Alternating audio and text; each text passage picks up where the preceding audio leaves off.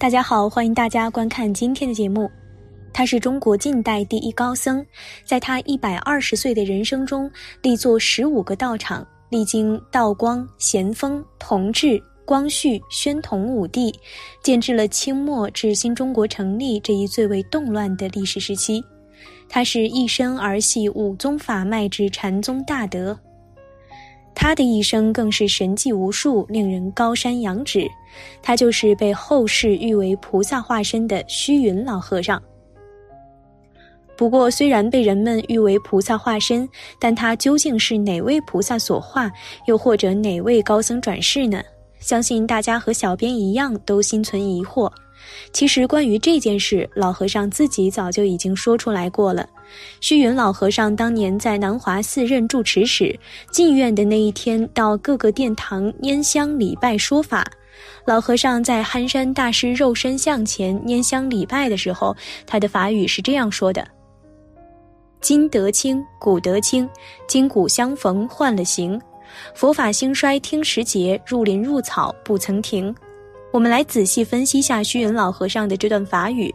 憨山大师的法号是德清，而虚云老和尚的法号也是德清。但是古今相逢不是一个色身，换了形体。古德清的肉身还在，今德清是一个活生生的人。所以说古今相逢换了形。佛法兴衰听时节。当年憨山大师去中兴南华寺的时候，他还是一个充军之人。他以一个服刑者的身份去中兴南华寺，把六祖道场振兴起来。而虚云老和尚去中兴南华寺的时候，六祖更是三次托梦召他。当时广东省的主席李汉魂也再三邀请老和尚，一定要他老人家去南华寺。所以说，佛法兴衰的时节因缘不同，佛法也是因缘法，它的兴衰也是由时节因缘来支配的。当然，人是众多因缘里的一个重要组成部分。入林入草不曾停，生生世世来了又去，去了又来，这就是菩萨的精神。过去维山祖师曾说过，百年之后他要到山下去做一头水谷牛。我们今天的人听了这句话可能会害怕，为何不去极乐世界，而是要去做水谷牛？但对禅宗的大德来说，整个修行的过程就是一个不断度众生的过程。今天走到山林中去，明天又到草莽中来，不停地奔走。只要哪儿有众生，哪儿有苦难，他们就到哪儿去。这就是菩萨的精神。虚云老和尚的这种菩萨精神，也体现在了他的日常生活中。虚云老和尚在一百一十七岁高龄时，仍然每天深夜十二点左右才休息，凌晨两点就起床打坐，约三点半起来洗漱。此外，很多大大小小的事他都亲力亲为。虚云老和尚的关门弟子少云长老曾这么讲述过他生活中所见到的点点滴滴。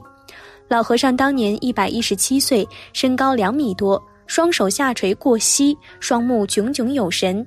晚上在煤油灯下看报纸的小字，却从不戴眼镜，牙齿三十六只，整整齐齐，没有缺损。听他说是九十岁后才再生的。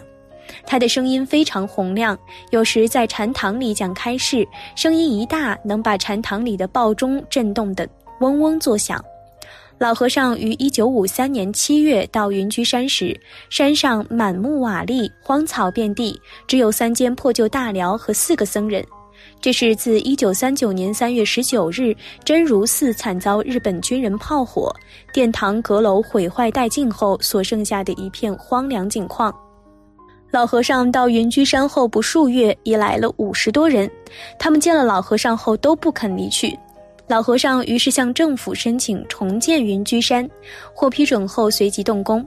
为了生活上能自给自足，便开始开垦荒地，栽种庄稼。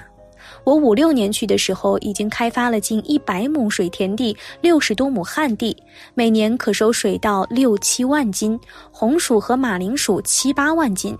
后来人越来越多，当时常住就规定不允许没有劳动力、不能生产的人挂单。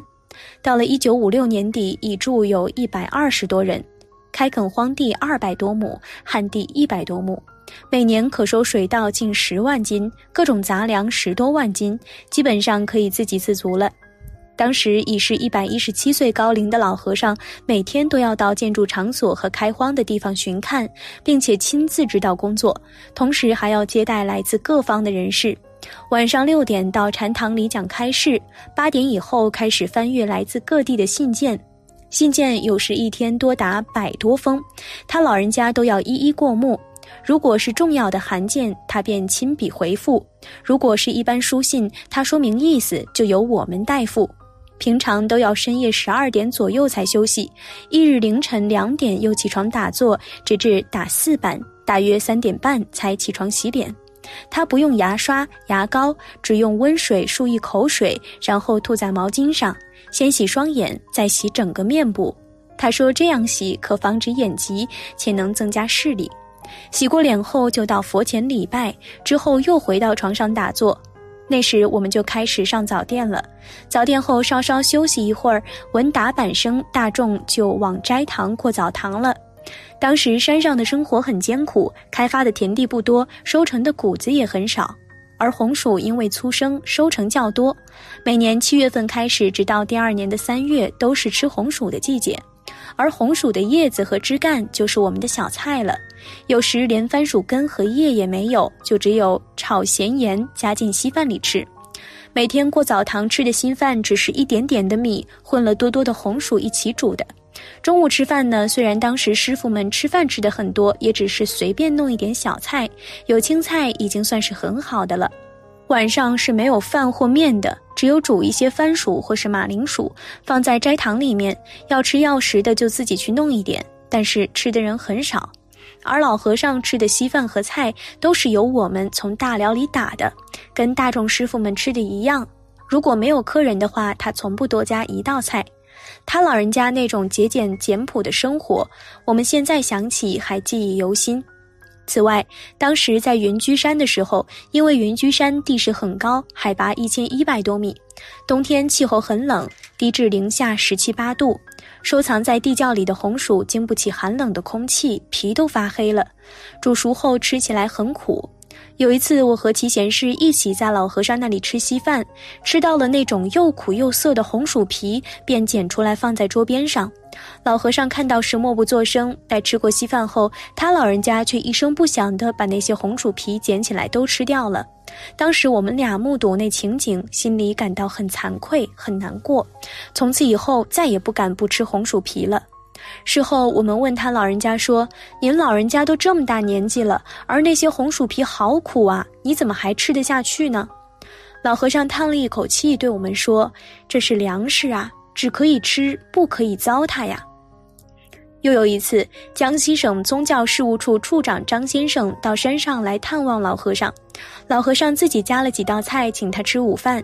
张处长始终是个在家人，不懂得惜福。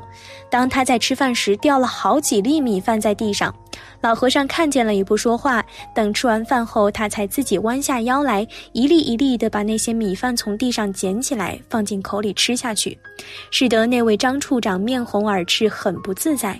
他一再劝老和尚说：“老和尚，那些米饭已掉在地上，弄脏了，不能吃了。”老和尚却说道：“不要紧啊，这些都是粮食，一粒也不能糟蹋的。”处长又说：“你老人家的生活要改善一下啊。”老和尚答：“就是这样，我已经很好了。而且别看当时老和尚已经一百多岁高龄了，但他的身体很好。早上除了吃两碗稀饭外，有时还会吃一点马铃薯；中午吃两大碗米饭；晚上有时吃一小碗面条，或者吃一点稀饭。”听他说，他晚上开始吃药时是从云门事件发生后才开始的，在此以前，他老人家一直都是过午不食的。此外，虽然他年事已高，但他的牙齿特别好。记得有一次，有个居士送了一些炒熟的蚕豆上山，老和尚看到我们在吃，他也要吃。我们说，这东西很硬的，您老人家牙齿行吗？他一言不发，拿起蚕豆就吃起来了，吃得比我们还要快。我们甚感意外，他老人家还很节俭惜福。他睡的草席破了，要我们帮他用布补好。不久后，在同一个地方又破了，实在补无可补。我们就对他说，想把草席拿到常住去换一张新的。那时一张草席只不过是两块人民币左右。不料他老人家听后便大声的骂：“好大的福气呀！要享受常住上一张新席子。”我们都不敢作声了。此外，无论是冬天或夏天，他老人家都只是穿着一件烂衲袄，就是一件补了又补的长衫。冬天就在里面加一件棉衣，夏天里面只穿一件单褂子而已。并且老和尚还时常开示我们：修会必须明理，修福莫入西福。意思是说，修会参禅一定要明白道理，道理就是路头。如果想参禅用功，但是路头摸不清楚，对参禅的道理未能领会，那么功夫便很难用得上了。所以古人说，修行无别修，贵在识路头。路头识得了，生死一齐修。至于惜福，出家人在情理上哪有钱来赔福呢？其实造福莫如惜福，那就是要自己珍惜生活上的一切福德因缘。他还经常训诫我们青年一代说：“你们要惜福啊！你们现在能遇到佛法，到我这里来修行，可能是过去世栽培了一点福报。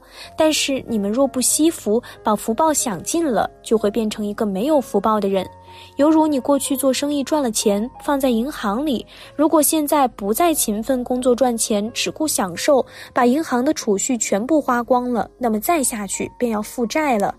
看完虚云老和尚的艰苦修行生活，再回看我们当今修行人的生活，我们现在的出家人福报太大了，生活上衣食住行各方面比过去不知道充裕了多少倍。